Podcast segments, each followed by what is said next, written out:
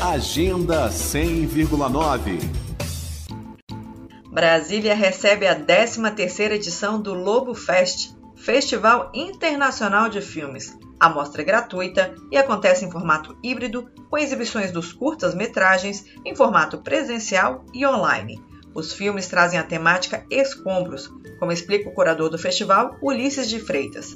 Ele é um festival de curtas-metragens. Ele começou há muito tempo atrás, inaugurando o formato curtíssimos, que são os filmes com até cinco minutos.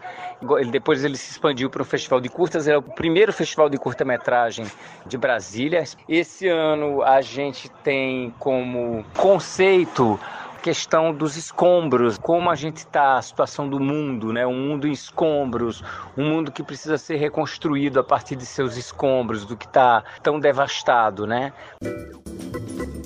São 54 curtas-metragens de vários países como Noruega, França, Argentina e Nigéria, escolhidas entre 4 mil obras, muitos deles filmes de nações pouco ou nada representadas nas telas de cinema de Brasília.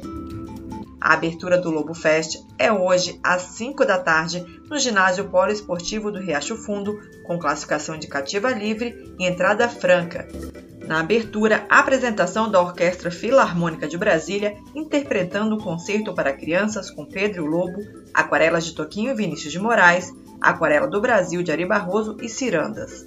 Um passeio para toda a família, como definiu o curador da mostra. Dessa ideia né, de recentralização da cultura no DF, a gente está indo inaugurando o festival agora nos dias 29 e 30 de outubro no Riacho Fundo, e é muito bacana porque a gente preparou uma programação toda especial voltada para as famílias. Então, os filmes são voltados para todas as idades, com temas diversos. A gente está com filmes que concorreram ao Oscar, que ganharam os principais festivais de curtas-metragens do mundo.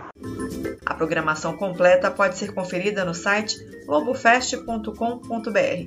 Ulisses de Freita nos conta como foi montada a programação dos curtas. A gente teve o cuidado de trazer um recorte geográfico, está trazendo filme de todos os continentes e com temas extremamente diversos. Também tem um filme sobre essa questão trans da Coreia que foi super premiado. Teve filme que concorreu ao Oscar, que é o caso do The Kicksled Shore, que é um filme da Noruega.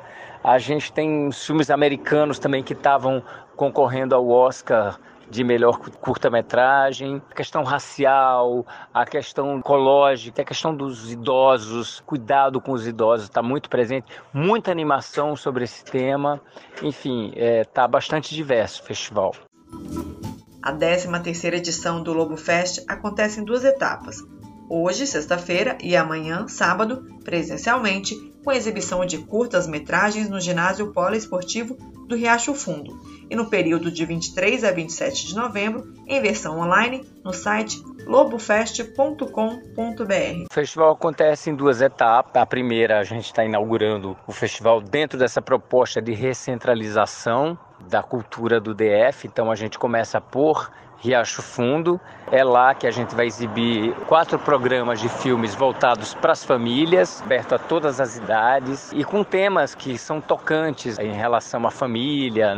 Eu finalizo com o convite do curador da mostra, Ulisses de Freitas, aos ouvintes da Rádio Cultura FM. Queria deixar um convite aqui para todo o pessoal de Brasília aproveitar bastante o festival, porque a gente é raro a gente ver tanto filmes junto assim, filmes de, de uma qualidade incrível e acompanhar toda a programação pelo site www.lobofest.com.br. O bom é que é tudo de graça.